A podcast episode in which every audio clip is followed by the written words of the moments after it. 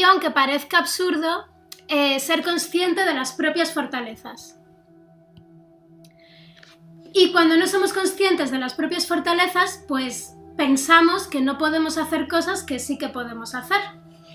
Y eso es una pena, porque cuando pensamos que no podemos hacer algo, simplemente nos descorazonamos y ni siquiera lo intentamos. Entonces, durante unas cuantas clases de aquí en adelante, durante casi todo febrero, vamos a practicar ese descubrimiento o esa observación de nuestras propias fortalezas internas. Lo primero que me gustaría hoy es que pillarais un, un boli o una pluma o algo así, o un lápiz y un papel, porfa. Un papel y un lápiz. Bienvenidas, bienvenidos. Ya os voy... ¿Estáis silenciados? Lila, acabamos de empezar. Vamos a trabajar las fortalezas interiores, internas, durante todo el mes de febrero. Y quiero empezar con un, con un papel y un, y un boli, una pluma, un lápiz. A veces hacemos este tipo de ejercicios antes de empezar.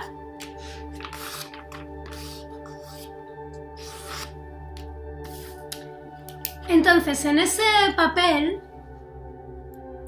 eh, me gustaría que apuntasen una lista con las que son sus fortalezas interiores y ustedes saben que lo son, ¿no? O sea, ustedes saben que cuando tienen algún, algún problema o alguna situación difícil, recurren a determinadas, a determinadas fortalezas que son suyas, a determinadas herramientas que ustedes saben que poseen. Entonces quiero que hagan una lista de estas, de estas herramientas. Nadie la va a leer, no se la voy a preguntar, así que pueden estar tranquilos y escribir para sí sin,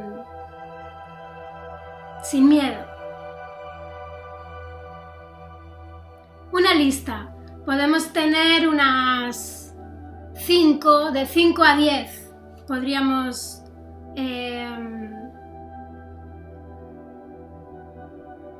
podríamos listar. Bienvenidas Viviana, estamos con una Gigi, estamos con una con un papel y un bolígrafo. Y vamos a hacer una lista de 5 a 10 fortalezas internas nuestras que sabemos que tenemos, que son herramientas que nosotros usamos cuando nos tenemos que enfrentar a algún desafío nosotros sabemos que podemos recurrir a 5 o 10 cosas que son nuestras, que lo sabemos.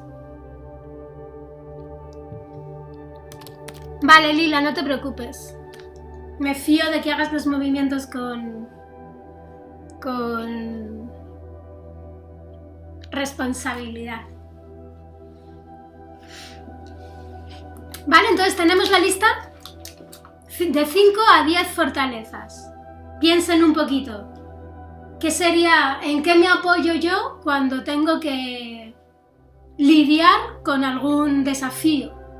¿En qué me apoyo? De mí. ¿Qué saco?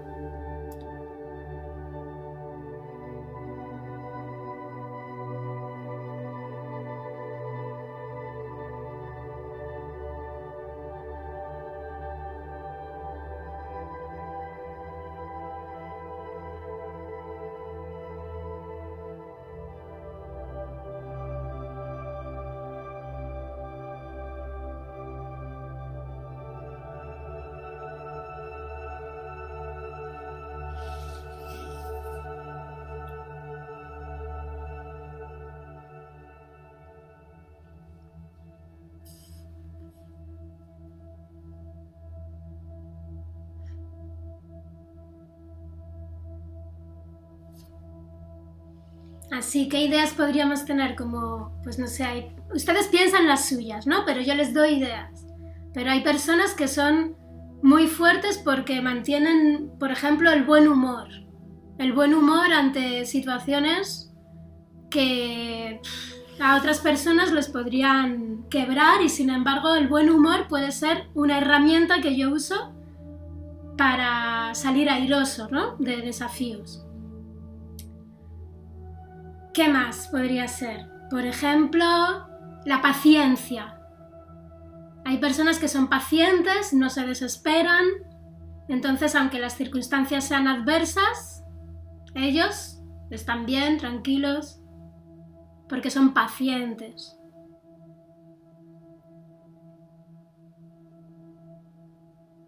Vamos a descubrir hasta 5 o hasta 10. Los que estén, los que se sepan mucho podrán llegar hasta 10 tranquilamente.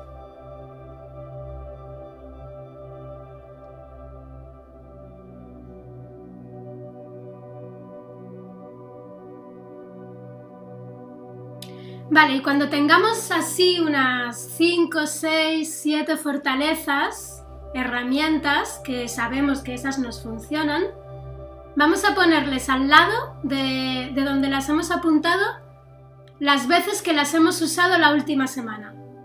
Desde el martes pasado o desde el fin de semana pasado hasta ahora, ¿cuántas veces hemos tenido que echar mano de esas herramientas o de esas fortalezas nuestras?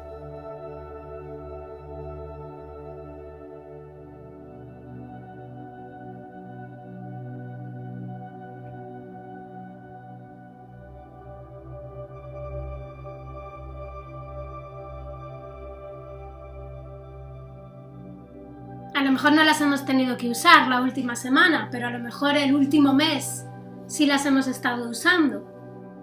Y si no las hemos usado y hemos tenido algún reto que llevar a cabo o algún desafío, nos podemos preguntar por qué no las hemos usado. Porque estaban ahí, son las nuestras.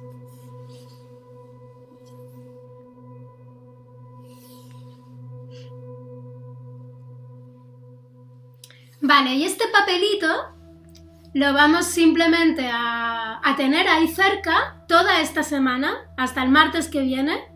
Lo vamos a tener ahí. Y vamos a, simplemente a ver si podemos, si a lo mejor durante esta semana, pues decimos, uy, pues se me ha ocurrido una fortaleza más que no la había puesto en la lista, voy a ponerla.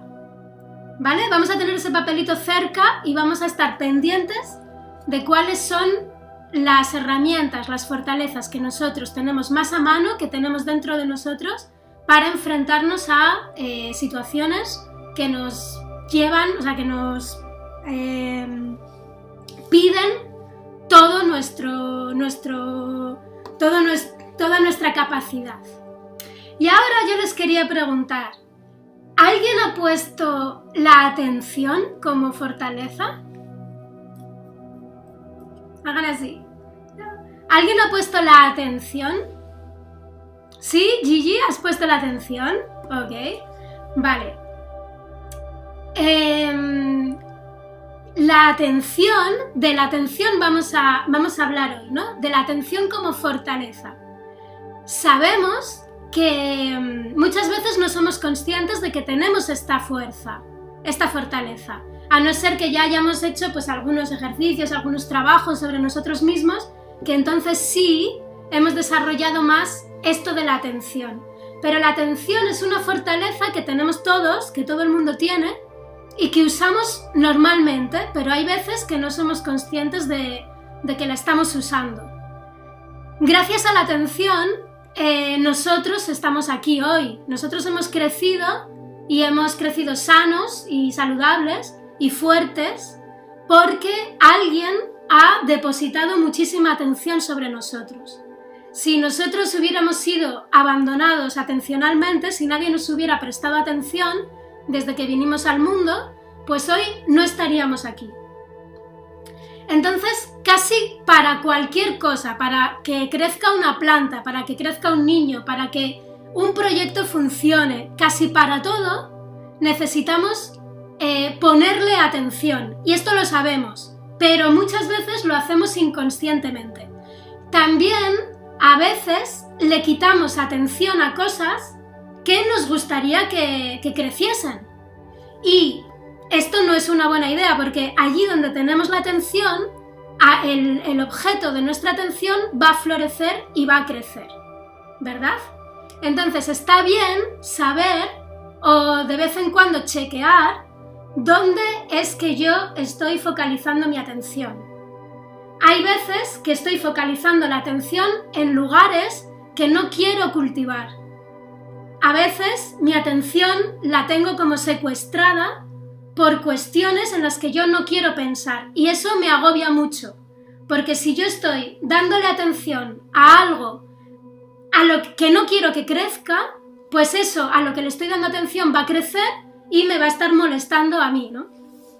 Entonces es muy importante ser coherentes atencionalmente, que nuestra atención esté donde nosotros queremos que esté. Eso es muy importante. Pero claro, no es del todo súper fácil para todo el mundo em, manipular su atención. No es súper fácil decirle a mi atención, bueno, enfócate aquí y ahí te quedas y ya está. Hay gente que le, em, que le cuesta, a la que le cuesta concentrarse. Hay personas que entran en bucles de pensamiento medio obsesivos y les cuesta quitar de ahí la atención y ponerla en otro sitio.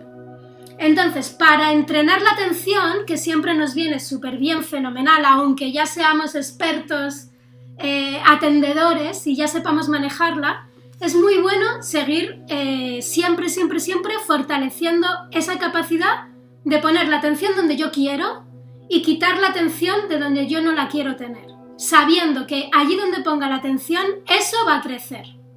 ¿Vale? Entonces, ¿cómo entrenamos la atención? La atención la entrenamos siempre, siempre a través de la meditación. La meditación es la técnica, es el conjunto de técnicas que nos permiten tener un control cada vez más elevado sobre nuestra propia atención. Entonces vamos a hacer la práctica de hoy pendientes de esto, pendientes de dónde pongo mi atención y cómo soy capaz de controlarla. Teniendo en cuenta que esto de la atención es una de las fortalezas que yo tengo que incluir en mi lista, si no la he metido en mi lista la tengo que incluir, porque es básica. Es básica como herramienta para cualquier cosa que yo necesite hacer o que no quiera seguir haciendo, usar la herramienta de la atención ser una persona con una atención plena, que sea capaz de ponerle atención allí donde quiero y que sea capaz de retirar la atención allí donde no quiero que esa cosa crezca. Entonces, vamos a empezar. Vamos a